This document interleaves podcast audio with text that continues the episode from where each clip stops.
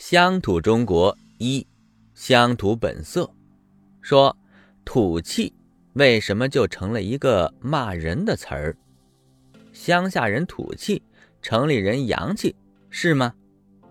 这一章开头的第一句，从基层看，中国社会是乡土性的。什么是乡土性呢？打扮的不时髦，村子建的不漂亮，村里穷，不是这个。书里压根儿都没提这个，费老先生说的呀，是乡下人的精神面貌、生活方式具有乡土性，就是说这个活法呀，跟城里人、跟西方国家的人他不一样。为啥不一样呢？这个就说来话长了，因为中国人是有根儿的。首先呢，农民是定居的，因为农民吃穿靠啥？种地，种地，你就得住在附近，伺候那块地呀，就不能满世界跑了。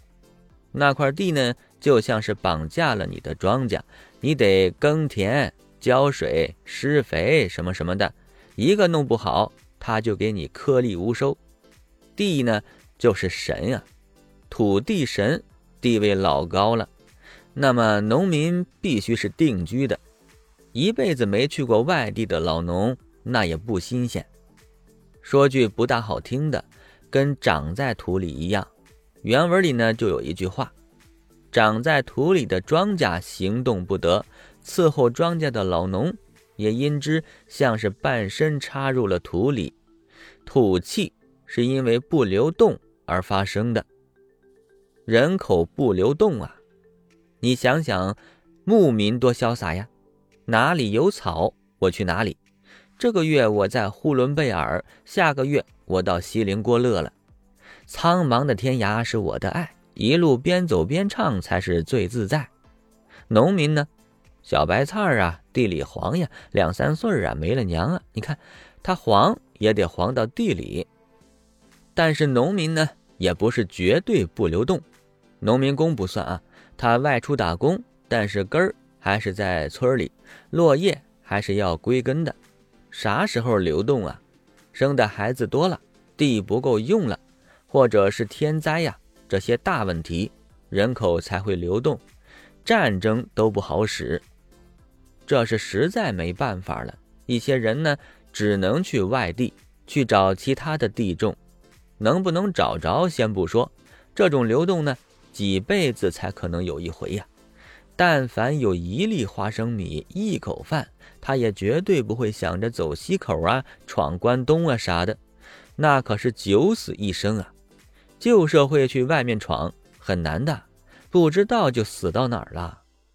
蒙古呢，天然就是游牧民族，因为四百毫米等降水线，它过不了长城，所以想种地它也长不好。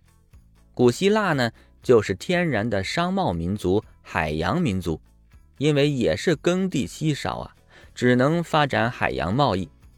中国呢，就是天然的农耕民族啊，因为有大片肥沃的平原呀。老天对中国人可太好了。好，定居不流动，就造成一个问题：一片地方的人跟另一片地方的人是非常陌生的，对吧？老子的《道德经》里面。就说喜欢这样的社会，什么社会呀？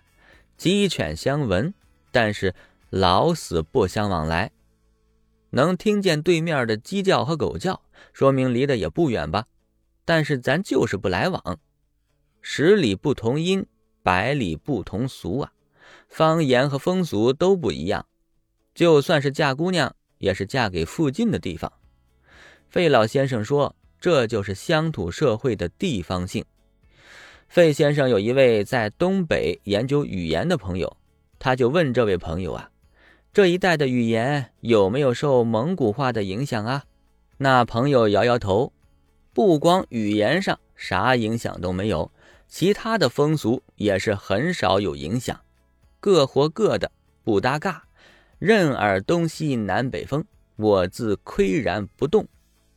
附近的人几百年就是那几个姓。家谱那都是清清楚楚的。我经常会回忆起历史课本里的一句话：“一句当时觉得很奇怪，但是课本里却出现次数很多的话。什么话呢？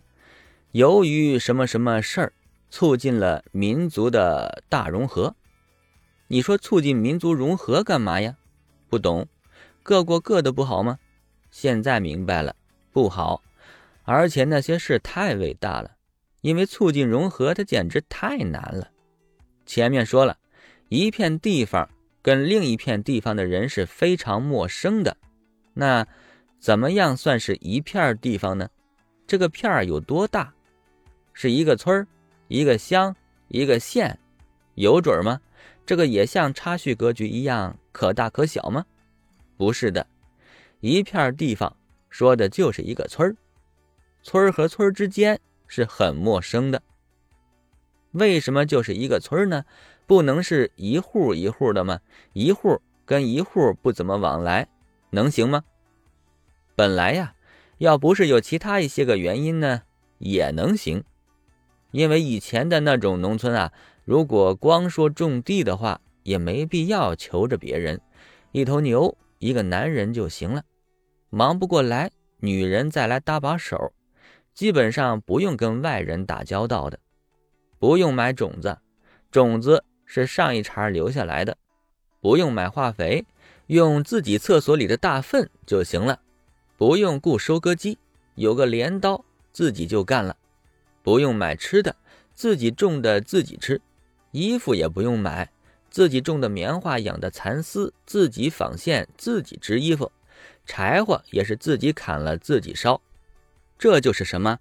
这就是小农经济，没有跟别人合作的必要，也不想发展出什么专业分工，就是闷头各干各的，自给自足。但是现实中可不是这样的，现实中都是一个村的人住在一起的。